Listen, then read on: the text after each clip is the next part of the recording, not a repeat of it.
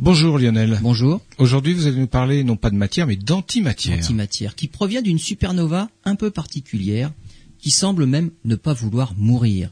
Une supernova classique explose une fois et reste très brillante pendant une centaine de jours.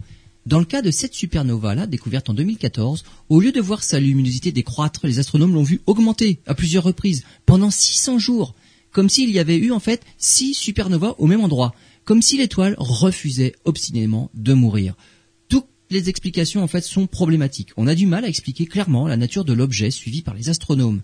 Il se pourrait que ce soit la toute première étoile d'une nouvelle catégorie prédite par la théorie, mais encore jamais découverte. Une étoile très massive et très chaude qui en fin de vie produit des paires de particules, l'une de matière, l'autre d'antimatière. On parle ici d'une étoile au moins 50 fois plus massive que le Soleil et certains même parlent d'au moins 100 fois la masse du Soleil. Ce genre d'étoile est attendu au tout début de la formation de l'univers, la toute première génération d'étoiles. Or, cette supernova a été observée dans une galaxie naine à, seulement 500 millions d'années-lumière de notre galaxie, mais quand même dans le genre de galaxie qui a dû naître en premier dans l'univers.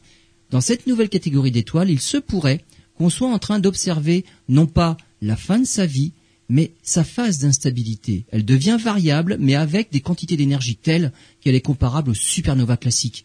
À partir de simulations sur ordinateur, les astronomes arrivent à la conclusion que le meilleur des modèles est bien celui d'une supernova qui crée des paires de particules et d'antiparticules d'antimatière.